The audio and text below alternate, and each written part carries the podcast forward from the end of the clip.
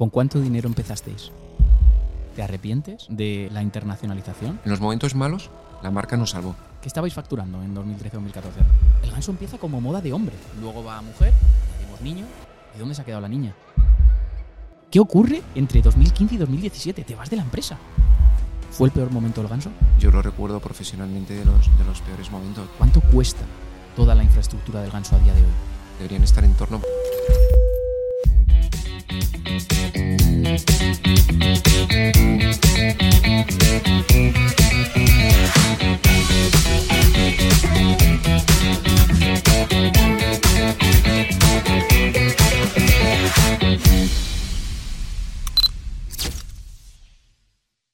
Bienvenidos, bienvenidas a un nuevo episodio en el video podcast de Webpositor. Y hoy, en este nuevo episodio, tenemos con todos nosotros a Clemente Cebrián, cofundador del Ganso. Bienvenido y muchas gracias por estar aquí. Muchas gracias a vosotros, Luis. Empezamos ya directamente con el podcast porque, eh, jue, tengo un montón de información, nos encanta tu historia, todo lo que has hecho, así que empezamos ya directamente con la primera pregunta. Fantástico. Pues empezamos. En 2004, tú y tu hermano Álvaro eh, decidís dejar vuestros trabajos. Tú trabajabas en Telefónica, ojo, con un buen trabajo. Y sin nada de experiencia en el sector de moda, decidís lanzar una marca de ropa llamada El Ganso. Sí que es cierto, que he leído por ahí, que tu hermana Ál- Álvaro sí que controlaba algo de moda, pero prácticamente sin experiencia. Os lanzáis a la piscina, tuvo un trabajo como Telefónica. Cuéntame un poco más. Sí. ¿Por qué esto? Sí, la verdad es que fue un poco locura. Esto fue un poco porque mm, eh, no- nosotros veíamos que había un nicho de mercado, había una oportunidad en, en el mundo de la moda. Ahora realmente han surgido muchas más marcas en todo este tiempo y, y es algo más normal.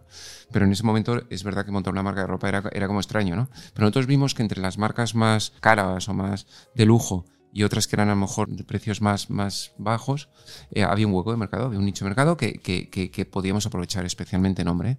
Y ahí fue donde nos lanzamos. Yo no tenía ni idea, pero absolutamente ni idea del mundo de la moda, solo podía identificar y me podía interesar, pero a nivel, a nivel consumidor, no más allá. Y Álvaro, un poco más, Álvaro dibuja muy bien, Ujú. y, y siempre le había interesado la parte de la moda un poco más que a mí tal y cual. Y en un momento determinado juntamos y dijimos, oye, aquí hay una oportunidad. Creo que somos bastante emprendedores y entonces juntamos el, el ver esa necesidad o oportunidad de negocio con, con las ganas que teníamos de hacer algo. pero dejas un curro en Telefónica bastante chulo, ¿no? Muy seguro, entre comillas, y decides, ¿de, de dónde viene esta mentalidad de...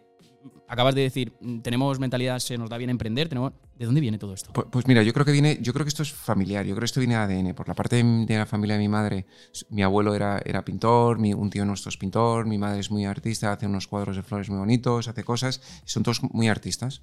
Y por el lado de mi padre son empresarios. Mi abuelo fue empresario, el padre de mi abuela también fue empresario, mi padre lo es y lo ha sido. Y realmente yo creo que ahí hemos visto lo, lo que es realmente crear algo. Porque tú dices empresario y dices, bueno, pero sí, pero es que nosotros hemos visto lo que es tener éxito y lo que es no tener éxito y pasarlo mal. Y eso lo hemos visto en casa, ¿eh? durante tanto a mi abuelo, a mi padre.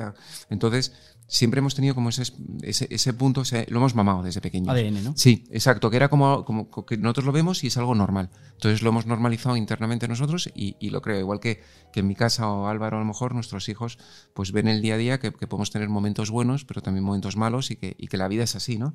Y posiblemente a lo mejor el día de mañana un hijo mío es emprendedor, pero porque lo ve algo normal. Ujú. ¿Y por qué el ganso? Mira, el ganso se lo ocurrió a mi hermano Álvaro y es porque queríamos hacer una marca de ropa elegante y divertida. Entonces, la parte elegante es como el animal, como el ganso, que nos parece un animal, la boca del ganso como así elegante, tal, la, figura, ¿no? El perfil que tiene. Y luego, nuestra abuela Carmen, la madre de mi madre, nos, nos decía que éramos muy gansos de pequeños, entonces que éramos como divertidos. Entonces, eh, con este nombre, el ganso, uníamos elegancia y diversión. El único problema, Luis, es que hay que explicarlo, pero quitando eso. En vuestra página web me ha llamado la atención porque decís que queríais crear una mm, moda que rompiera patrones más desenfadada y divertida. Y mi pregunta es, ¿esto se está cumpliendo? Pues mira, yo creo que sí. También te digo, ¿eh? Al principio era. No te quiero decir más fácil porque al principio todo tienes unas complicaciones tremendas, pero es verdad que a lo mejor tienes, tienes más libertad de hacer las cosas. Cuando llevas ya bastantes años en el mercado y más o menos te pueden conocer, eh, lo, lo complicado es mantener tu ADN y renovarte. O sea, creo, creo que es muy complicado. De hecho, momentos regulares que hemos tenido malos, que hemos tenido, es quizá porque, porque no hemos sabido hacer eso. O sea, a lo mejor hemos repetido mucho un tipo de producto, eh, intentando mantener muy, muy claramente una- una- unas características de la marca que, que- que creo que es, es más profundo que eso. Entonces, yo creo que sí que es necesario el ser elegante y divertido. Ha sido siempre nuestro, nuestro, nuestro objetivo. pero eh, yo creo que es un reto que tenemos nosotros y todas las marcas de ropa, el, el no despersonalizarte. Y estar en constante actualización. Mm, Constantemente, pero también es verdad que la gente te dice, no, es que en moda eh, son cada seis meses te la juegas. Y es verdad que te la vas jugando como en cualquier otra empresa, como tú en la tuya y como todo el mundo, ¿no? También es verdad que nosotros tenemos, que, que tú también, pero nosotros tenemos una cosa que es importante eh, que es el, el- el fondo de comercio, el valor de la marca. O sea, la marca realmente te hace que, que el logo, el ganso, lo que es la marca del ganso, haga que, que para la gente te una confianza o un algo que, que no hacemos de repente un año un jerseys azules y al año siguiente hacemos trajes de, mm, de explorador, ¿sabes? Sino que hay una coherencia y la gente va a la marca. Entonces, dependes de las colecciones, pero sobre todo de la fuerza de la marca.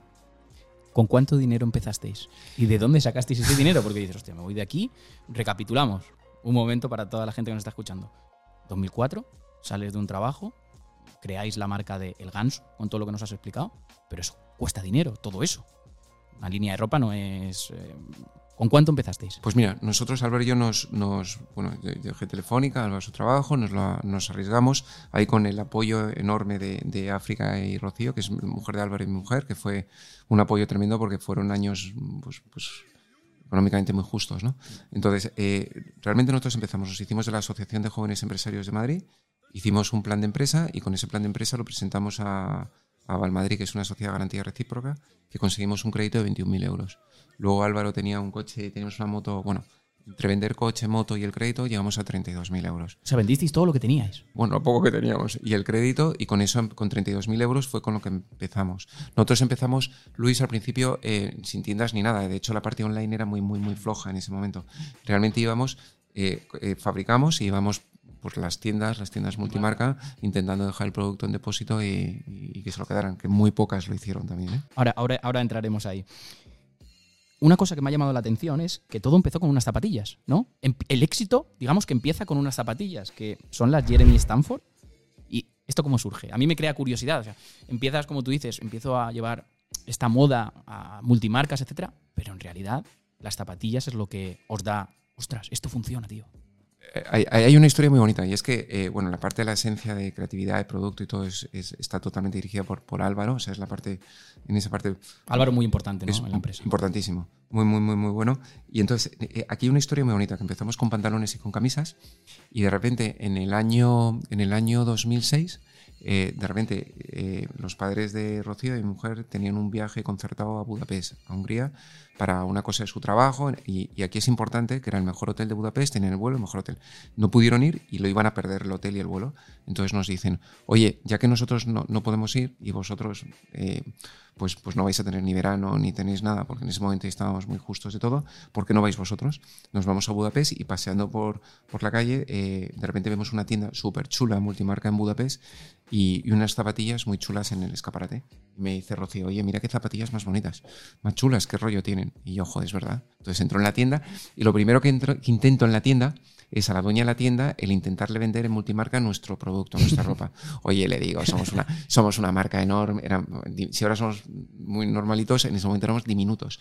Y entonces le digo, somos una marca enorme, tal, somos, somos el próximo Zara casi. Somos, y, ¿Y por qué no nos compras el producto? Y, la- y ella me, me mira y me dice que no. Le insisto, me dice que no. Entonces en ese momento digo, mira, aquí no hay nada que hacer. Y le pregunto por esas tapas. Y le digo, oye, ¿y estas tapas? Porque era un momento, Luis, que ahora el ir con zapas y todo es muy normal, pero en el momento ese era como el, momento del cambio donde la gente empezaba a utilizar zapatillas para, ir a trabajar, para ir al día a día, ¿no? Entonces le pregunto, oye, ¿estas tapas qué chulas son? Y me dice, mira, estas zapatillas son las del ejército eh, checoslovaco desde los años 50, que hay un stock que ha sobrado y hay un tío que se llama Jeremy Stanford, que es un inglés que está casado con una señora húngara, que, el tío lo ha visto, ha cogido el stock, lo ha comprado y hace como pequeñas producciones con ese estilo. Entonces, y me dice, y tienes la enorme suerte de que Jeremy viene como una vez como cada 3-4 meses y tienes la suerte que Jeremy es ese tío que está en la puerta. No me fastidies. Claro, entonces digo yo, a, a por ello, ¿no? Entonces salgo y voy y le digo a Jeremy, ¿qué tal? Le cuento todo lo mismo. Somos una empresa muy grande, pero nos falta, nos faltan las zapatillas. Eh, eh, ¿Por qué no hacemos algo? Déjame una colaboración, déjame que mi, mi hermano toda la parte de producto le van a encantar, la llevamos, tal y cual. Y el tío me- me mira y me dice que no. Entonces yo le insisto. Y el tío me dice que no, pero le insistí, Luis, muchas veces. ¿eh? O sea, puedo, puedo- puedo llegar a ser un poco pesado. Y entonces en un momento determinado vuelvo a lo de que estábamos en el mejor hotel de Budapest, pero no por, por mí, sino por el trabajo que tenía, que tenía Pepe. Eh, en un momento determinado me pregunta, oye, ¿en qué hotel estáis? Entonces le digo en el hotel que estábamos y el tío se me queda mirando y dice, coño, que estos tíos van a ser importantes. O sea, fue como, como casualidad, Sí, ¿no? O que y- se alinearon todos sí, los astros y sí. dijiste, esto, esto es una oportunidad. Totalmente. Y el tío me dejó unas muestras de a Madrid, a Álvaro le encantaron, empezamos esta tal, había una tienda en Madrid que nos encanta, que se llama Esportivo, que es de, bueno, es como muy especial, muy, con, trae marcas muy, es muy especial y tanto la tienda como el dueño, como Goyo, que son gente que para mí de los que más saben en esto.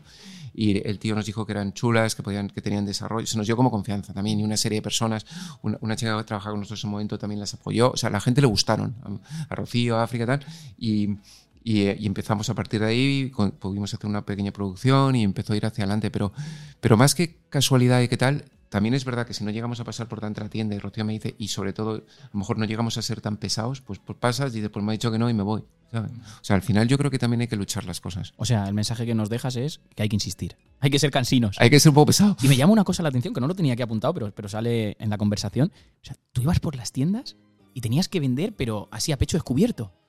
Decías, esta es mi marca, somos la leche eh, y quiero que esté en tu tienda. Eso es duro. Eso es muy duro. Ahí, ahí, ¿Es, es de lo más duro que has hecho? es- eh, en ese momento, eh, a lo mejor ahora, con el paso de los años y el tiempo, a lo mejor ya, ya pierdes la vergüenza un poco en ese sentido. O sea, la vergüenza en el sentido de que, y cumpliendo años, ¿no? Llega un momento que ya te dan menos vergüenza las cosas o que en ese momento eh, a, a mí me costaba mucho, me costaba muchísimo. Álvaro, en ese momento yo creo que le costaba menos. Y entraba, a mí entra a una tienda, entraba, iba a entrar, me daba la vuelta, me daba un paso por el, daba la vuelta a las dos de alrededor, venga, ahora, intentaba, o sea, me, me parecía duro, porque al final es un, es un puerta fría, ¿no? Es, ¿Cuántos nos habéis recibido? pues 90% a las veces. Y 2004 a 2006, yendo tienda por tienda, y 2006 abrís vuestra primera tienda en Fuencarral. Sí, en Madrid. Y es la leche. Sí, eh, la calle ¿Por qué? Fuenca- ¿Qué cambia? Mira, la, la calle Foncarral era, era un- es una calle que en Madrid eh, tiene, tiene bastante tráfico de gente y demás. Y ahora es peatonal. En ese momento eh, no, no era, no era peatonal. no era peatonal. eh, las marcas, eh, las tiendas que había, había marcas conocidas y muchas de barrios. Era una, era una zona y una calle en construcción.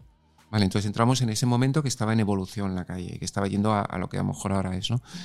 Tuvimos la oportunidad de entrar y ahí Álvaro y yo, imagínate que teníamos, era una tienda pequeña de dos plantas, teníamos tan poco producto y tan poco todo que la, la parte de abajo pusimos un, un pladur para que no hubiera, eh, a- hacerla más pequeña porque no, no podíamos llenarla. Para que no se viera espacio vacío. Claro, pero no se ve, y, y así la aprovechamos de, de almacén y un poco como de, de oficinilla la tienda. Estábamos Álvaro y yo todo el día en la tienda de, de dependientes y nos íbamos turnando para ir haciendo todas las cosas. Nos movíamos en moto por Madrid, entonces íbamos turnándonos para hacer todas las cosas. Luego pudimos coger a, una persona, luego a otra, tal y cual, pero era así. De hecho, fíjate Luis, que yo recuerdo, era tan al día todo que recuerdo con Álvaro de, de, repente vender un abrigo, nosotros vender algo era una maravilla, pero un abrigo que era a lo mejor 170 euros era una hazaña. Entonces de llamarle a Álvaro y decirle, Álvaro, Álvaro, que acabo de vender un abrigo.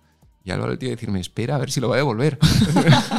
Pero no lo devolvía. a veces sí, pero normalmente no. Pero ¿y qué os lleva pasar del multimarca a abrir una tienda? O sea, ¿en qué momento vosotros decís, esto tiene que funcionar? ¿Es esto funciona o esto tiene que funcionar? ¿Cuál es la diferencia? O sea, ¿en qué momento? Pues mira, es una mezcla de las dos cosas. Es, una, es, una- es unas ganas tremendas de que funcione, co- como, co- a, veces con, pocos, con pocas evidencias de que realmente a lo mejor lo tiene que hacer. Pero luego, por otro lado, veíamos que, que algunas tiendas multimarca, como la que te conté Sportivo, u otras que había en España que gustaron, eh, nos decían que el producto era bueno, que habíamos encontrado, que habíamos encontrado un diseño bueno y sobre todo un, nicho de mercado, lo que hemos hablado, que realmente había un hueco. ¿no? Entonces, ahí es donde realmente apostamos por ello y lo de abrir nuestra propia tienda o el dejarnos raíces para poder abrir la primera tienda nuestra era porque realmente veíamos, y en España somos un país donde los Inditexes, todo tal, tienen sus tiendas y ves que funcionan. Entonces dices, claro, yo, yo aquí si, si vendo la camiseta que llevo puesta, me, me la pagan ahora. Si tú te la quieres llevar a una tienda, entonces te genera un circulante que a lo mejor de otra forma es más difícil. Estamos hablando de 2006, pero de 2007 a 2010 es cuando hacéis expansión, expansión nacional y abrís la tienda online para dar servicio a todo el mundo, ¿no? Y esto, ¿en qué momento decís o por qué decís vamos a seguir abriendo tiendas? ¿Funcionaba muy bien? ¿O fue una apuesta? Fue, una apuesta. O sea, por un lado, siempre la, la- la parte, la, parte, la parte online, eh, desde muy, muy al principio hemos creído en ella. ¿eh? Hemos creído y, y- y siempre hemos visto que realmente era un, inicialmente un complemento, ahora mucho más que eso, obviamente, ¿no? Pero que, que siempre hemos creído, al principio, cuando había un, un, pedido, al principio, principio de todo, ya, llamábamos para comprobar que realmente había hecho ese pedido. O sea, imagínate la locura. Pero porque estás hablando de unos años donde, donde, donde no, era normal. No era como O sea, yo recuerdo cuando, cuando de repente nos dijeron que la marca, una marca que se llama Le Cop Sportif francesa, había abierto, había abierto su, su, una cuenta en Facebook de la marca. Y nosotros decíamos que, que una marca ha abierto una cuenta en Facebook, en redes. O sea, era todo como... Claro, Facebook era muy nuevo. Facebook nació en 2004, si no me equivoco. Claro, entonces en el 2005, 2006, de repente habían abierto y dices, coño, que a lo mejor aquí las marcas y las empresas también tenemos un, un hueco, ¿no? Entonces, eh, la apuesta fue de crecer con tiendas. Las primeras fueron más complicadas porque de Madrid fuimos a Barcelona, entonces nos pasábamos el día en carretera, al barrio yendo, volviendo, trayendo producto. Y, y, realmente el crecimiento más fuerte fue cuando, cuando empezamos a sentar ciudades y, y ir poco a poco abriendo. Y 2011, estamos, terminamos 2010, 2011, y empezáis con la internacionalización. ¿Cómo se gestiona todo esto? Antes de empezar la internacionalización en 2011, ¿cuántas tiendas físicas ya teníais?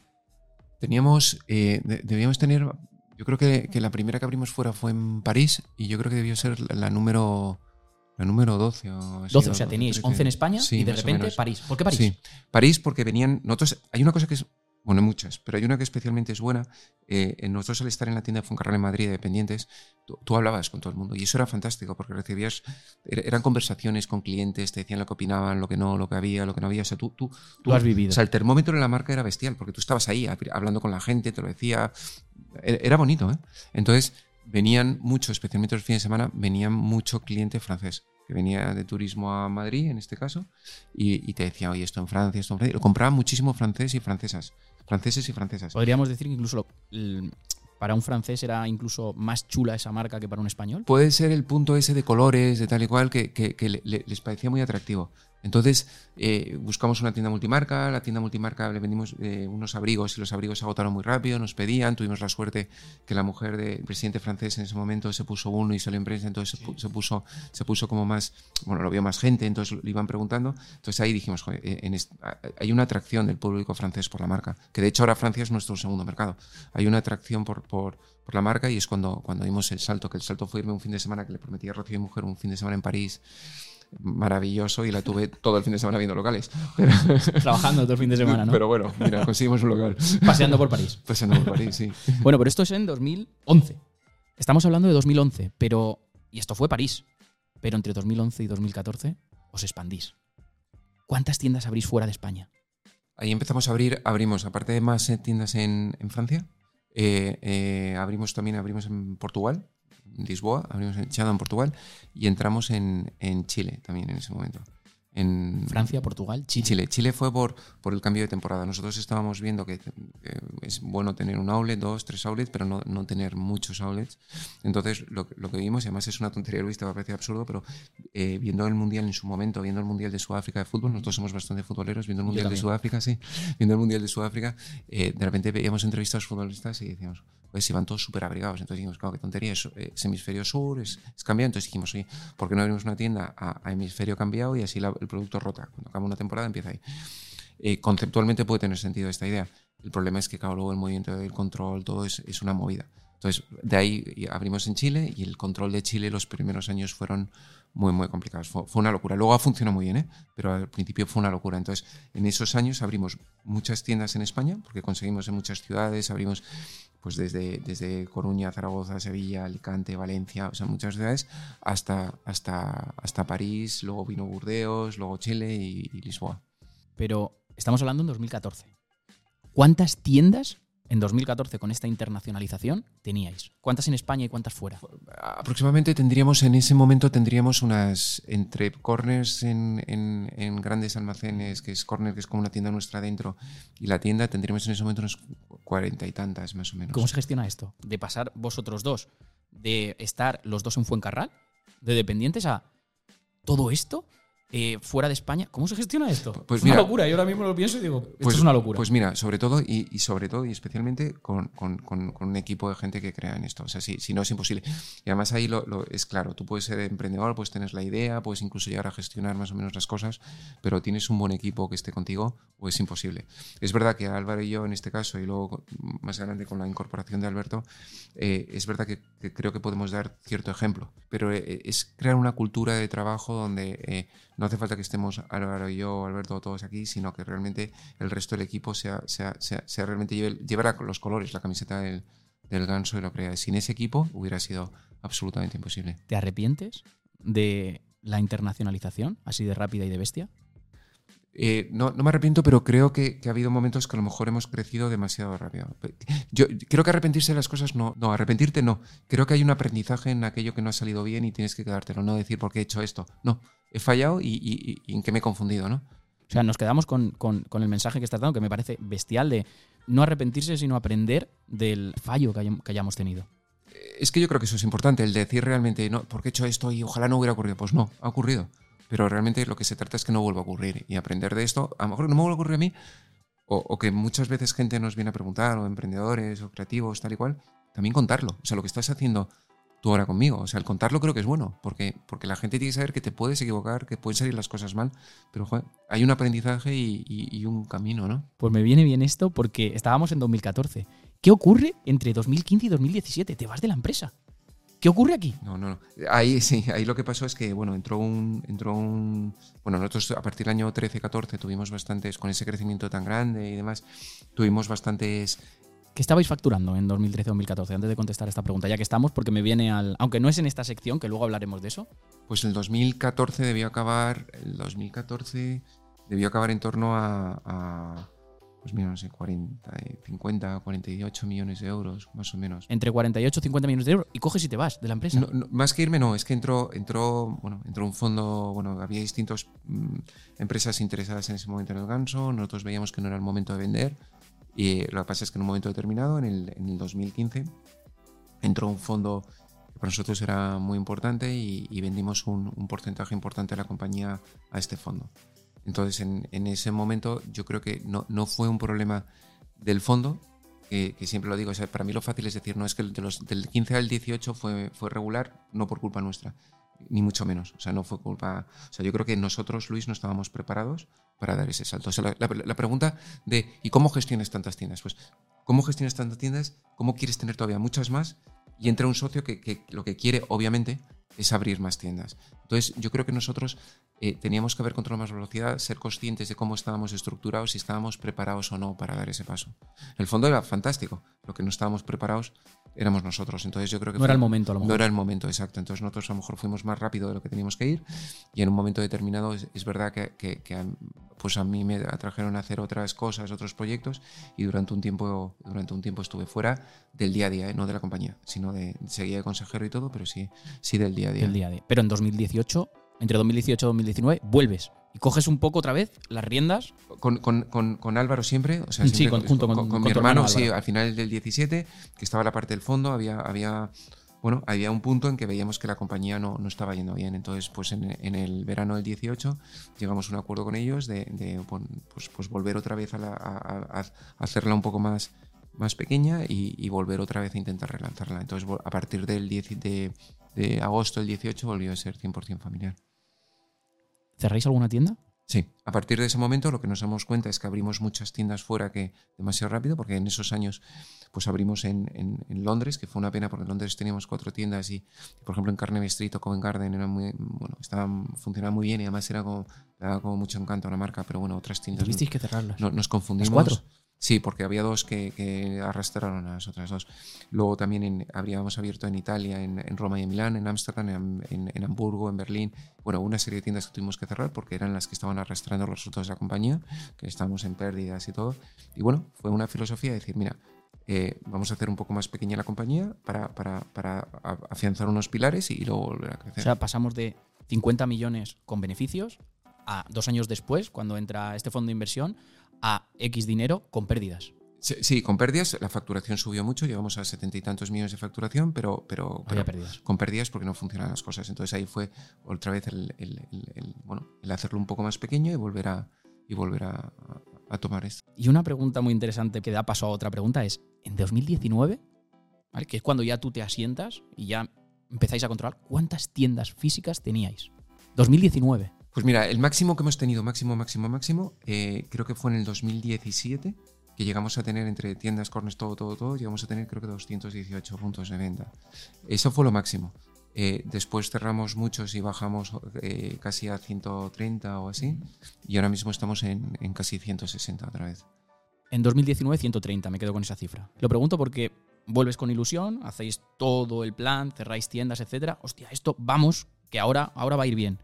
Y en 2020, en el primer trimestre, la pandemia. Sí, la verdad. Eh, ¿Eso cómo os afecta a vos después de que tú dices, hostia, hemos hecho toda esta reestructuración, vamos a por todas? Pandemia. Pues mira, Toca cerrar las tiendas. ahí, ahí, ahí Luis fue, fue, una, fue una locura. Y la verdad es que siempre lo decimos porque, porque mi padre es una figura importantísima en esto, su experiencia, su todo, el que está ahí con nosotros también de socio, por supuesto, y todo. Y los cuatro, Alberto, Álvaro, mi padre y yo, siempre lo decimos que, que realmente ahí yo creo que es donde sacamos la casta, es decir, esto hay que ir adelante, trabaja mucha gente en el ganso, directa e indirectamente, creamos valor y aquí tenemos que ir a por ello, pero, pero fíjate, yo el, el en el, aquel fin de semana de marzo, que creo que era el 13 de marzo, 13-14 de marzo, cuando, cuando se cerraron las tiendas y cuando todo, eh, yo, yo, lo recuerdo profesionalmente de los, de los peores momentos. Además, sobre todo que ahora lo ves, tú cuando ves las cosas a pasado, tú sabes que acabaron. Cuando lo ves, en ese momento tú, tú, tú no sabes cuándo va a acabar eso, no sabes cuánto va a durar. La figura de, de, un, de un ERTE en ese momento, ahora, ahora el ERTE se ha metido en, el vocabulario nuestro. En ese momento con tantas tiendas cerradas, todo, obviamente nosotros tuvimos que hacer un ERTE. Claro, para, nosotros hacer un ERTE era, era algo dramático, era decir, o sea, al final es un momento que, que, fue muy, muy duro y que lo que totalmente nos salvó, absolutamente, era que habíamos apostado antes por toda la parte online, por todo el canal online, y, y fue por lo que pudimos subsistir si no hubiera sido imposible. Dos preguntas. ¿Fue el peor momento del ganso? ¿De la historia del ganso? Eh, momentos malos hemos pasado, hemos pasado distintos y, muy duros. ¿eh? El momento de decir yo no sé si esto tiene un futuro porque no sé lo que va a durar esto, fue, aquello, fue aquello, o sea, fue, fue muy duro. Pero también por otro lado, fíjate, por otro lado te digo que, que yo creo que somos relativamente creativos, pues creo que todavía potenció más las ganas de hacer cosas, se nos tienen que ocurrir cosas con muy poco dinero que sean diferentes, que creen valor a la marca, que creen valor al equipo, que creen valor todo. ¿eh? Mm, sois cuatro socios, los más visibles sois tú y Álvaro. ¿Cómo os afectó esto mentalmente? O sea, ¿teníais ansiedad en ese momento cuando empezó todo el tema del ERTE? ¿Tenéis que cerrar tiendas? Mentalmente, ¿cómo gestionasteis esto? ¿Cómo a ti personalmente, cómo fue esa vivencia de, tengo que hacer un ERTE, cerrar todo esto? En, mi caso, en nuestro caso, al fin, recuerdo de hacer mucho, hacer un, primero video, un primer vídeo a todos los empleados, Álvaro y yo, todos los trabajadores, explicando lo que había pasado. Y fue, fue muy curioso, Luis, porque mandamos ese vídeo a todo el mundo. Fue vídeo, no fue escrito. Fue vídeo, o sea, tenían que vernos, que estamos ahí, explicarlo tal y cual. Ese vídeo es, es, es, llamativo porque debíamos estar tan descompuestos, tan absolutamente descompuestos por, por la, nuestra cara al decirlo, al hablarlo. Fue ese domingo, el domingo 15, ya sea de marzo, así, que, que luego eh, recibimos un, un, una avalancha de mails de trabajadores nuestros dando ánimos a nosotros. ¿En serio? O sea, fue una barbaridad. La gente dándonos ánimos, diciendo que esto iba a salir adelante, que, que tuviéramos confianza, que tal, pero dándonos a nosotros. Nos vieron tan destrozados que ellos eran los que ellos que se quedaban en un ERTE, obviamente nosotros también, pero ellos que se quedaron en un ERTE, era, los ánimos nos daban ellos a nosotros. O sea, fue, fue realmente llamativo. Y luego hicimos muchas comunicaciones eh, con ellos, mucho por vídeo, luego por Instagram también a clientes, de acciones, de todo. De hecho, una cosa muy bonita que que nosotros donamos eh, 1.300 a través de una persona que trabaja en el ganso me propuso el, oye, ¿por qué nos propuso? ¿Por qué no donamos zapatillas? A, no, ¿no, te acuerdas que en Madrid el hospital de IFEMA hicieron un hospital? Pues donamos 1.300 pares de zapatillas a IFEMA que, que Estando dimos, en un ERTE. Que, que, dimos las gracias a la gente por lo que estaba haciendo allí. O sea, fue, fue muy llamativo. Y eso luego nos, nos, sacaron en televisión y en televisión dijeron lo que habíamos hecho. Y esperando que saliera el programa nuestro en televisión de lo que habíamos hecho, vimos que mucha gente, y esto es, es bonito también, Luis, además de cara a ti, eh, vimos que, que, mucha gente tenía negocios que, que la gente que, se iban a ir a pique porque no podían vender, solo podían vender online, no habían potencial online o no tenían online, no podían potenciar. Entonces en ese se nos ocurrió, nosotros no tenemos tantas visitas, ¿eh? pero en ese mes de abril del 2020 tuvi, teníamos, llegamos a tener 5 millones de visitas, o sea, fue un, pico bestial, porque claro, la gente... Y entonces dijimos, oye, ¿por qué no abrimos un hueco en nuestra web que fuera para marcas de terceros, para que ellos, o sea, gracias a entrar en el ganso, pudieran los dirigimos a ellos y puedan subsistir porque la gente les conoce. Qué bueno. Y lo dijimos por Insta, por Instagram, em, y, fue una avalancha espectacular. Lo llamamos a eso de un community. Y, la verdad es, por, por eso te cuento todo esto, porque creo que de cosas complicadas, pues bueno, puedes sacar también muchas cosas buenas. ¿eh? Muy bueno, muy bueno. Me llama mucho la atención lo del vídeo porque, ostras, hacéis un vídeo mostrando vuestra cara y tú me has insistido, es que tenían que vernos. Esto tiene que ser visual, los tienen que ver muy, muy importante. Yo creo que eso es un mensaje que, nos ha dejado aquí Clemente muy bueno. Vamos a cambiar de tercio. Fenómeno. ¿vale? Yo creo que hemos dejado la historia. Hemos pasado por todo. Por todo. Hemos, pasado por todo. y además lo bueno es que esta entrevista me la haces en un momento que, tiene todo bastante buena pinta. O sea que no es, no es en un momento que vamos así, sino, sino al revés. Por lo tanto, mira. Pues la siguiente sección vamos a hablar de empresa y de dinero. Pero antes, y esto no lo tenía aquí escrito, me llama mucho la atención, mucho, mucho, mucho, como eh, siempre hablas nosotros. ¿Cuánto de importante es para ti, primero, tus socios, que es tu familia, al final es una empresa familiar, y cuánto de importante también es tu equipo, todo tu equipo? Eh, para mí las dos cosas son clave. A nivel socios, además es que no es que mis socios sean importantes, que siempre serían importantes, sino que además es que son mis hermanos y mi padre. O sea, es que al final ¿Y siendo familia no os peleáis mucho ni nada? Pues mira, eh, sí, sí, pero, pero creo que estamos consiguiendo separar lo que es empresa y lo que es familia. Antes una comida, de repente se hablaba en una comida familiar, se hablaba continuamente del ganso, además es un sector, esto es como el fútbol, ¿no? que todo el mundo opina, la moda. Entonces llegó un momento que, que creo que hemos separado correctamente. Y luego, por otro lado, creo que es verdad que nos podemos decir las cosas, pero no hay ningún tipo de rencor, que creo que eso es importante, se dice en el momento porque hay mucha confianza y eso es, y eso es clave. Y luego de cara al equipo, el, equipo en el ganso es clave, es fundamental. Esto no te quiero decir que todo es fantástico, que todo es maravilloso y que no. O sea, hay cosas que funcionan, otras que no, pero por supuesto que, dependes de un equipo y, en cuanto tanto esté motivado y sea talentoso, mejor nos, irá a todos. Me llama también la atención, ¿vale? Eh, que me estado informando y palabras textuales tuyas, crecer, abrir y vender no es tan necesario. La prioridad es la rentabilidad y aumentar el valor de la marca.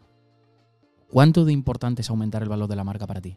Mira, yo, Porque lo pones por delante de vender. yo estoy obsesionado con eso, con, el valor de, la marca. ¿Por qué? Porque eh, dentro de Ganso estamos obsesionados con eso porque realmente, mira, en los momentos malos la marca nos salvó.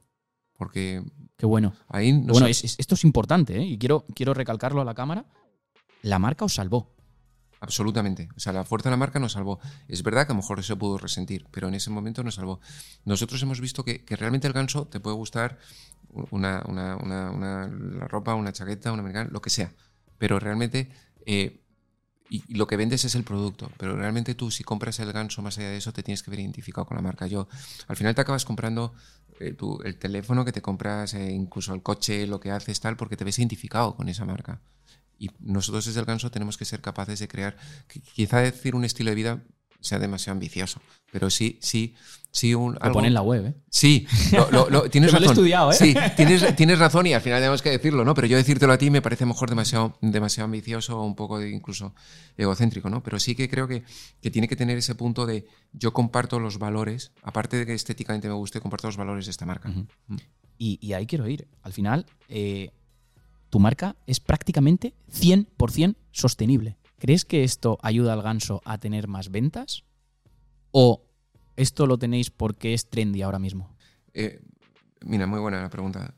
Creo que en moda, y esto lo, digo muchas veces, lo decimos Álvaro y muchas veces y todos, y creo que hay un cierto, bueno, en moda hay muchos sectores, ¿eh? pero en el caso donde estoy yo en moda retail, hay un cierto eh, greenwashing, o sea, hay un cierto digo lo maravilloso que soy, no consumo agua, no tal, no tal, lo pongo en el escaparate en grande. Tú te vas a un centro comercial ahora y la mitad de las marcas ponemos en grande que somos maravillosos.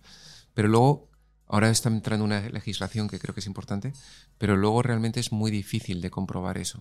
realmente estos tíos es verdad, no es verdad. Entonces, eh, nosotros tenemos una vocación como que tenemos que ir por ahí. Es verdad que ahora mismo a un público sí, pero en general te diría que hoy en día no vende más ser sostenible. Hay un tipo de público de perfil que sí, de persona, de cliente que sí que le importa y le importa muchísimo, pero hay otro que, es más sensible a precio, a estética, a, otras cosas.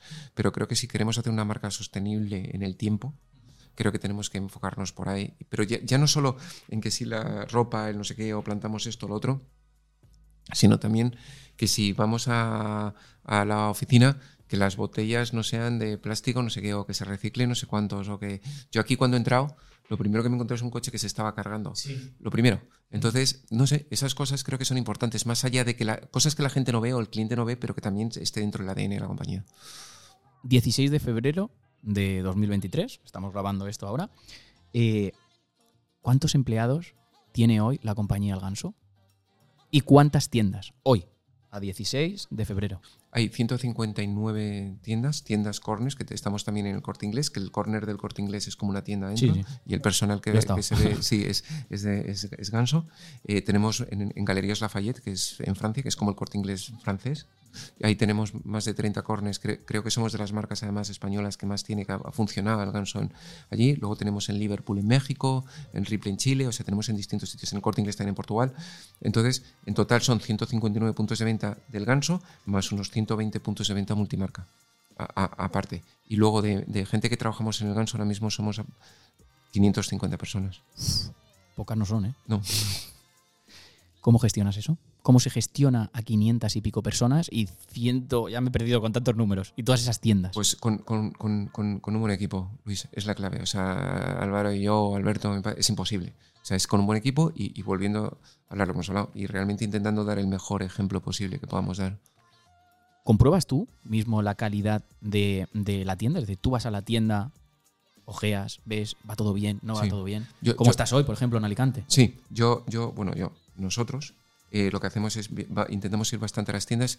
En mi caso particular, Álvaro a lo mejor se fija también mucho de la parte estética, de la parte tal y cual. Yo intento ir a las tiendas, pero sobre todo para hablar con, con- con los equipos de las tiendas, para entender lo que pasa, el- las peticiones del cliente, lo que ocurre, cómo, cómo están ellos, cómo viven la marca, que, o sea, para, para, para palpar un poco cómo está la situación aquí en Alicante, por ejemplo, cómo está en la calle la situación y también cómo, cómo están los equipos. En Madrid no siempre, porque a veces voy a una reunión y voy a una tienda al lado y entro, ¿no? Pero cuando voy fuera de Madrid o vamos fuera de Madrid, para nosotros es muy importante el avisar. O sea, que no tenga la sensación que, que ahora voy a la tienda de en Alicante, aquí en Maisonave o en- en Plaza Mar y que aparezco por sorpresa. No. Se trata que aviso y que no voy a pillarte. Voy a construir. De hecho, me llamó mucho la atención de, oye, ya de paso que vengo a la entrevista cuando nosotros te llamamos, pues voy allí a trabajar, a visitar esta tienda, a visitar esta tienda, a visitar esta tienda. O sea, me, me parece fantástico. O sea, un trabajazo. Vamos a tema de dinero.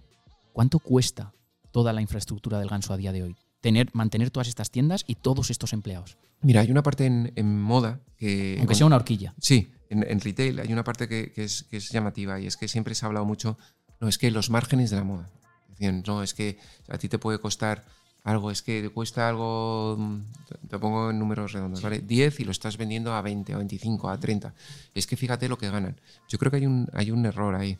Porque es verdad que a lo mejor eso es, es- es- es- un margen bruto. O sea, me refiero, es, es, lo que ganas puramente, pero no has descontado toda la cantidad de costes, que es tu pregunta, que tenemos dentro. O sea, el tener tiendas es caro. Los avales de las tiendas, el comprar el producto, el personal que está dentro, el personal que está tal.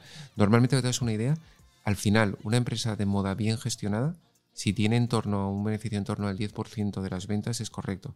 Por lo tanto, una empresa que facture en torno a 60, 70, 80 millones, debería tener, o sea, los costes de todo deberían estar en torno, por ejemplo, una 80, en torno a 70 millones, 72 millones. O sea, fíjate lo, de qué dependes Sí, sí, sí. para, para cubrir todo. O sea, ¿a vosotros os cuesta la A infraestructura a día de hoy? a ¿70 nosotros- millones? No, porque facturamos menos, pero nosotros una facturación ce- cercana a 60, está, está todo en torno, todo el conjunto, 50 millones, está en torno a decir. 50, sí. O eso sería una, una- una situación óptima de, de gestión, para que te hagas una idea, ¿eh? Óptima de gestión. O sea, vale, pero tú empiezas el 1 de enero y dices, tengo de gastos de aquí a diciembre 50 millones. Sí, y luego, ¿Acojona? Y luego, pues mira, al principio sí, luego ya llega un momento. Ya te olvidas, ¿no? Vas partido a partido. Luego, luego llega un momento, llega un momento que, que- que además en moda es, es muy estacional. O sea, tien- tienes la parte de Navidades, ahora el Black Friday que entra, pero sobre todo Navidades, rebajas, luego esta parte eh, verano. O sea, es como muy. Tienes momentos buenos, momentos valle, y lo que, lo que el gran reto que tenemos todos es poder no depender demasiado de momentos clave del año, sino de repartirlo mucho más. Ahora vamos a hablar de eso, pero entonces nos quedamos con la cifra de gastos más o menos 50, mi- ci- 50, no, 50 millones y facturación más o menos 60. Eso en una situación, eso sería Más o menos va por ahí. una gestión óptima. una más o menos va por ahí. Sí. Siguiente pregunta sería, ¿qué porcentaje de ventas de, imagínate, 60 millones, hemos dicho, una horquilla, pueden ser 60, 70 que tiene el ganso, ¿qué porcentaje va o se factura de tiendas físicas y qué porcentaje del online. ¿En cuánto está? En online ahora está en el 22%. 22%. 22% nuestro todo en online. 78% físico. Sí, tenemos te- con 159 puntos de venta físicos y luego el multimarca. Es un, no es mal ratio, pero tenemos que seguir construyendo para, y sobre todo tenemos mucho potencial. Aparte de en España, por supuesto, estamos en muy pocos marketplaces, estamos en el corte inglés, tenemos una store en Amazon, tal, pero mu- muy poquito, muy poca presencia. Te- tenemos mucho desarrollo, creo, también eh, fuera de España y es donde también tenemos que aprovechar. Y en cuanto a rentabilidad, hablamos de 78, 22. Es, es, ¿Qué es más rentable? a- Ahora, ahora mismo el eh, digital. Otra pregunta bastante interesante que me ha llamado mucho, mucho, mucho la atención. Yo entro en la web del ganso. El ganso empieza como moda de hombre. Luego va a mujer, añadimos niño. ¿Y dónde se ha quedado la niña? Sí, vale. No hay niña. Buena, buena- buena- buena- buena pregunta. Nosotros realmente el ganso es hombre, luego entró mujer realmente, y luego niño. De la parte de, de hombre, más o menos, el hombre son el 80% de las ventas. El ganso. 80% de las ventas hombre. Hombre, entonces, ¿esto, ¿esto qué te lleva? Te dices, vale, tengo mujer, muchas mujeres compran a hombres en el ganso, o sea, es una marca muy comprada por mujeres para, ell- para comprárselo a ellos, lo cual es bueno porque, porque eso es que les debe sentar bien. Entonces, eh, ¿qué te lleva a decir, vale, pues ahora hago niño? Pero si sobre todo soy una marca de hombre, eh, entiendo que tiene más sentido que haga lo mismo que hago en hombre, lo haga en niño. Mientras que si niña si mujer representa un 15% más o menos, un poquito ya la parte de niño, eh, no tiene mucho sentido si yo mujer no soy fuerte que haga esa misma mujer en niña. Entonces va, por ahí. Hicimos un tiempo niña, pero Ah, lo, lo hicisteis. un tiempo, pero comercialmente no, No funcionó. No funcionó. Vamos a hacer una última cosa que me gusta mucho y es, te hemos dejado ahí una libreta y un boli. Y no te habíamos dicho nada antes de la entrevista. no. Hemos estado hablando y no le hemos dicho nada. Esto es sorpresa porque esto lo vamos a mostrar al final de la entrevista para que la gente eh, se quede y es hasta dónde crees que puede llegar el ganso y en qué año crees que lo conseguirás a nivel de facturación. Y que lo escribas ahí y luego lo pondremos. Vale. ¿Cuánto crees, vale? La proyección que tenéis de X Lo- millones lo de euros. Para mí, Sí. o sea, no lo ve nadie, ¿no? De momento no lo ve nadie. Luego Pongo año, cantidad. Eso es. El año que lo vais a conseguir y qué cantidad. Rollo, este es el tope y es lo ideal que yo creo que podemos conseguir en la línea en la que vamos y es mi objetivo. Vale, pues ahora lo cerramos y luego lo vamos a mostrar a la cámara. Y cambiamos de tercio, vamos a hablar de marketing digital, ¿no? Ha- Hemos hablado de que ahora mismo un 22% de las ventas es online y el otro 78% es el físico, pero es más rentable el online a día de hoy. Pues vamos a hablar de marketing digital. Y en 2010, y pasamos al siguiente tercio, entre 2007 y 2010 abrís la tienda y empecéis con la web, pero ¿qué estrategias de marketing digital hacíais entonces? ¿Con qué empezasteis? ¿Lanzáis la web y decís, pues ya está? ¿O hacéis algo más? No, o sea, Lanzáis la web y fuera. lanzamos la web, eh, a las visitas te puedes imaginar que eran pues el que pasaba por ahí, ¿no? Eran, eran mínimas. La, la- fíjate, la mayor estrategia que hicimos. Mira, te voy a contar una anécdota que es graciosa. Nosotros pusimos, vimos Álvaro y yo en una tienda en Berlín, yendo a una feria en Berlín, vimos una tienda que ponía eh, en la puerta, que ya tenía parte online, por supuesto, ponía eh, 24, 24 horas shopping. Como que estaba abierta 24 horas porque se- y, y debajo la web de, de esa tienda. Entonces dijimos, joder, qué, qué buena idea. Qué, qué- qué cachondo el poner esto porque la gente no sabe tal. Entonces hicimos unos vinilos que pusimos en todas las tiendas poniendo eh, elganso.com 24 horas shopping. 24 tal, y lo pusimos ahí. Eh, recuerdo cuando íbamos a abrir en la tienda, imagínate cómo era la mentalidad de la gente, ¿eh? cuando iba, cómo hemos cambiado todos. Cuando íbamos a abrir la tienda de Zaragoza en Zurita, eh, estábamos ahí por la noche preparando todo, la tienda encendida, tal, ponemos el vinilo, El de 24 horas. Sí, el de lo ponemos y tal. La tienda abría al día siguiente. Esto eran como las 12, la 1 de la mañana. Ponemos el vídeo y de repente vemos unas personas que estaban fuera intentando. Porque ponía 24 horas, ¿no? Intentando abrir tal y ponía, es que aquí pone 24 horas shopping y, y- y- y una web, pero no entendemos que no, no, es que puedes ir a comprar a la web. Ah, que la web también está abierta ahora. O sea, ima- imagínate cómo es el cambio de, de- de mentalidad. Pues eso es eso, el poner eso, el poner en las dos furgonetas que teníamos ese mismo vinilo con la web, en no sé qué, no sé cuántos, eh, era nuestra única estrategia de decir a la gente que hacíamos eso. En las bolsas poníamos www.elganso.com, tal y cual, pero era, era hasta donde llegábamos, Luis. Entiendo que era lo que hacíais entonces, pero si ahora nos vamos a donde estamos, a 2023, 16 de, de febrero, ¿cuánto equipo e inversión destináis a la web y a las estrategias de marketing digital? Más o menos. Ahora, mismo en, en equipo web, puramente web, web, web, Web y de marketing digital, o sea, son cinco personas. En, Cinco personas para todo el ganso Sí, in- interna online, nacional e internacional. sí, in-house, o sea, de, Sí, de- sí, que de- los tienes. del, del equipo. Y em, no- nosotros la verdad es que la inversión, eh, somos una marca o empresa que nos hemos caracterizado siempre por intentar hacer cosas creativas, diferentes, tal igual, pero es verdad que no, hemos, no ha habido grandes inversiones. Es verdad que además venimos de una época anterior donde no, no nos hemos apretado el cinturón, lo siguiente, o sea, hemos hecho un nuevo agujero al cinturón para apretarlo más. Entonces, eh, la, inversión es baja. Nosotros ahora mismo de, de inversión más o menos de, de porcentaje respecto de las ventas eh, no, no llega ni al 1% de todo lo que... de todo La lo inversión que hacéis. Sí, la inversión que hacemos, sí. Es baja intentamos sacarle petróleo. Creo que sí, nuestra persona responsable digital nos dice que tenemos que ir cambiando porque, porque lo que sí hemos comprobado es que apostando por una inversión en marketing digital bien hecha y bien llevada, eh, el rendimiento es clarísimo y muy rápido además. ¿eh? O sea, yo, yo entiendo que, y ahora te hago a ti un guiño, ¿eh? entiendo que tu, compañía, que tu compañía funcione y vaya bien con, gente como tu equipo y tú, porque realmente eh, eh, es muy rápido de demostrar si, si lo haces bien. Porque nosotros a poco que estamos incrementando un poco, haciéndolo correctamente, es que, es que se dispara el... Pues me das paso a la siguiente pregunta, que era, a día de hoy. ¿qué acciones de marketing digital estáis haciendo? Porque entiendo que estáis haciendo marketplaces, estáis haciendo influencers, acuerdos con otras marcas eh, entidades. Sí, sobre todo nosotros ahora estamos jugando mucho con la parte de colaboraciones. La parte de colaboraciones es importante. Hemos hecho colaboraciones con, con- bueno, nosotros vestimos a la selección española de fútbol, entonces por ahí ya, ya, ya se ha generado mucho engagement y bueno, ha funcionado bastante bien. Estamos haciendo una que, que con influencers, la verdad es que hemos hecho muy poco de grandes influencers.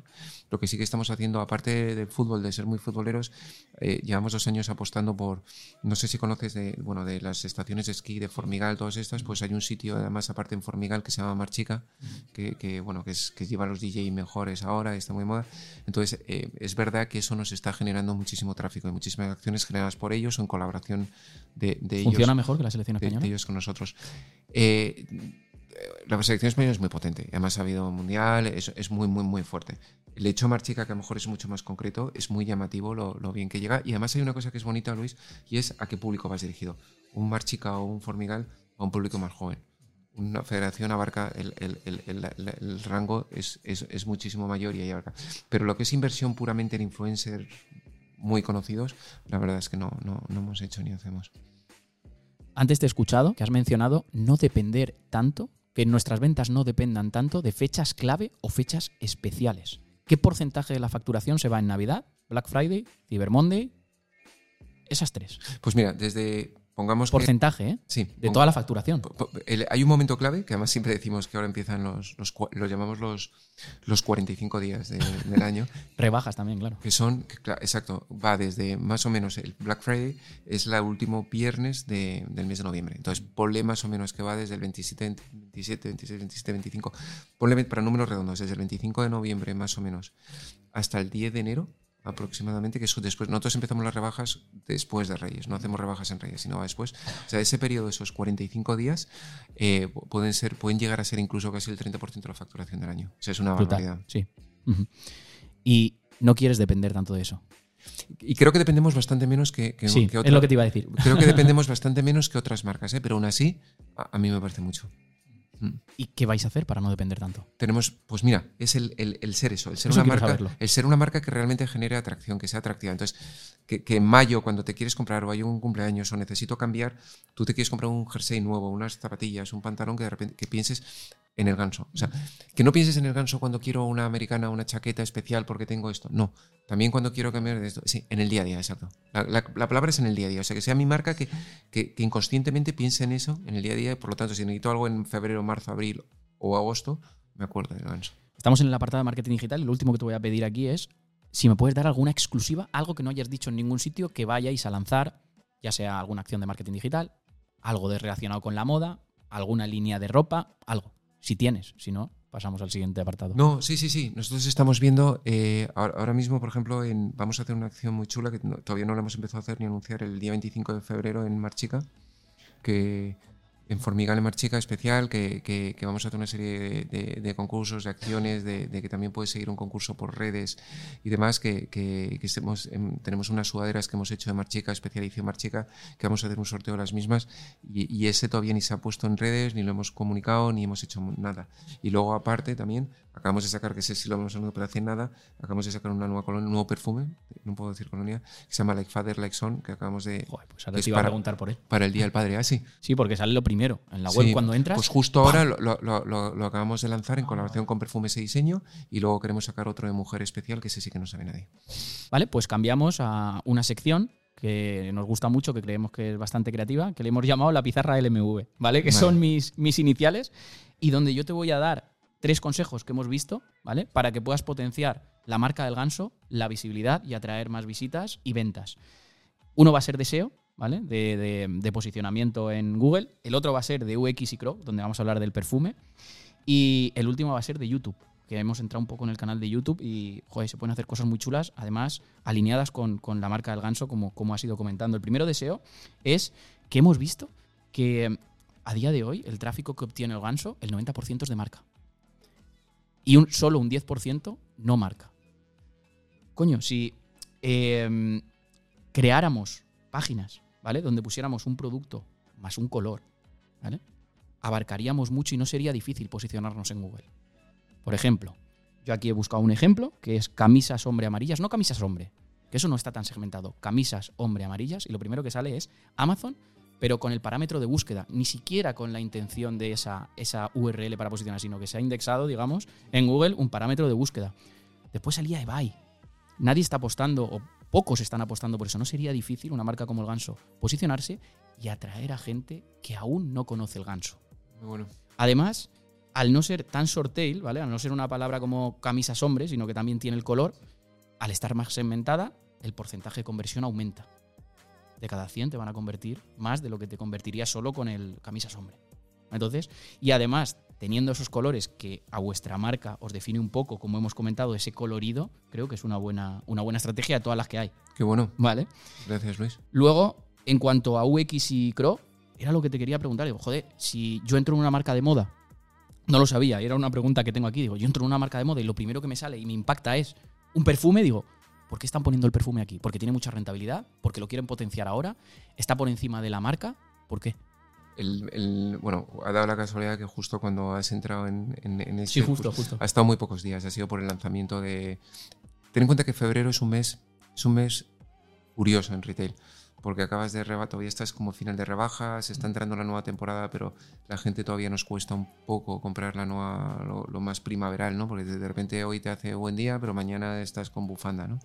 Entonces, es el momento perfecto para otro tipo de artículos, a lo mejor no tan de moda o tan de textil, para poder introducir. Y ha estado durante un poco menos de una semana. De hecho, te diría que creo que ha estado tres días Ese era el como, motivo. como primer, en el primer banner de la home. Y arriba y el todo principalmente, destacado. sí, destacado. por todos la- lados. La, Digo, par- joder. la parte del perfume. De hecho, si entras ahora ya, ya no es el primero, pero durante un tiempo sí. Aparte que nuestra apuesta por perfume, bueno, lo, lo ¿Es lleva- una apuesta? Sí, sí, lo llevan perfumes, es a través de Perfumes y Diseño, es una compañía muy, muy potente y con la que tenemos muy buena relación y, y- y creo que si además ellos hacen esta apuesta, creo que por nuestra parte también tenemos que responder haciendo estos gestos. Hemos hablado también de sostenibilidad, hemos hablado de que sois casi un 100% sostenibles y tenéis un mensaje en la web que pone confeccionamos más del 80% de nuestra conexión con materiales de origen sostenible y estamos trabajando para llegar muy pronto al 100%, pero lo tenéis muy abajo, es como que esto es la hostia, pero nos da vergüenza. No nos da vergüenza, ahí te diría, te, Vale. te vuelvo al, al- al- al greenwashing, es, es un poco el...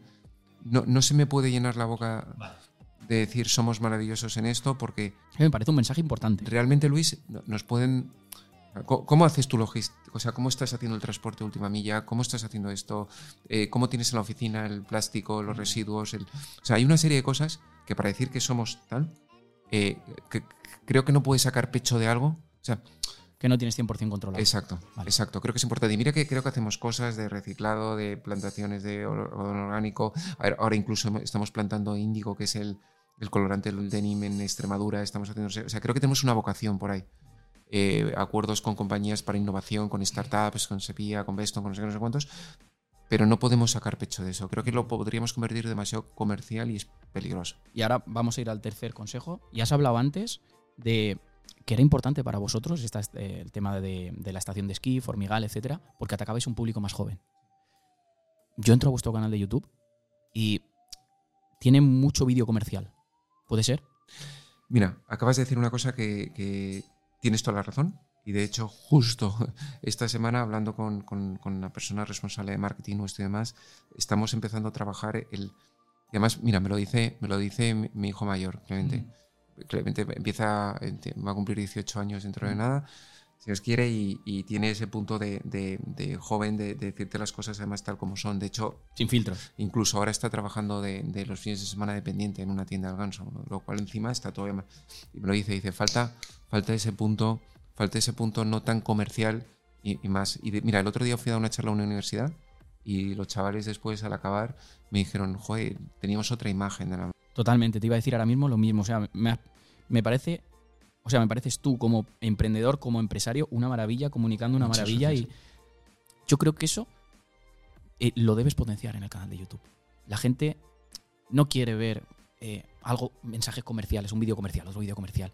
Quiere ver más tu día a día, transmites de puta madre. Muchas gracias. Eh, grábate cuando vas a una oficina. Ahora te vas a ir a, bueno, a una oficina. ¿Qué hacéis en la oficina? Grábate. Eh, te vas ahora a una tienda. Grábate. Muéstralo tal cual. Tampoco tenéis eh, un tráiler en el canal que muestre quiénes somos, pero de una manera humana. Lu- Luis, tienes toda la razón. Lo hablaba con, con- con- con Alejandra, que es la responsable de marketing y, y su equipo, que es el darle esa vuelta y el ir por. O sea, lo, lo has, lo has pillado, lo habéis pillado totalmente. Es que además tú eres la imagen. Y es el camino que tenemos que ir. Te, te lo agradezco muchísimo, pero, pero, pero ese es el camino que tenemos que llevar y lo que estás diciendo tú, que lo has pillado muy rápido, obviamente, refleja lo que sois, eh, es, es- es lo que hemos visto decir, tío, vamos por aquí. Es que, es- ¿sabes lo que estamos notando mucho? El- esto mismo, el ir a un sitio, dar una charla a unos chicos, el ir no sé qué, no sé cuántos, y que la gente diga, joder, cómo mola el ganso. Mola Y mucho. luego de repente entran en cosas que dicen, joder, parecéis una empresa mucho más seria, mucho más tal, mucho más... Sí. Sí. De hecho, tiene gracia porque cuando vamos Álvaro yo, Alberto, tal, a algún sitio, ah, joder, pero qué simpático, sí, qué humilde. Y dices, claro, Sí. que te creías? ¿Que ibas a ser un imbécil? O sea, No, no, no, sí, sí, sí, sí, sí. Totalmente, totalmente. Pues hemos finalizado con estos tres consejos. Nos vamos a una parte que nos encanta y que la gente que nos está viendo va a flipar con lo que he preparado. eh, que es el desafío Webpositor. ¿Y qué hemos preparado para el desafío Webpositor? Pues mira, hemos preparado, que lo voy a poner ahora sobre la mesa, no sé cómo lo voy a hacer. Me he traído cuatro sudaderas de cuatro marcas diferentes. Solo una de ellas es del ganso. Tú eres el cofundador. vaya, marrón, ¿eh? Sí, No, tú eres el cofundador. pero no y eres res- el que más controla. Pero no el responsable de producto. Da igual, no te quites el marrón. Tú eres el cofundador y el que más controla de la marca. No falles. Las vamos a poner las cuatro aquí, ¿vale? Voy a quitarme un momento los cascos. Una eternidad más tarde. Menudo marrón, ¿eh?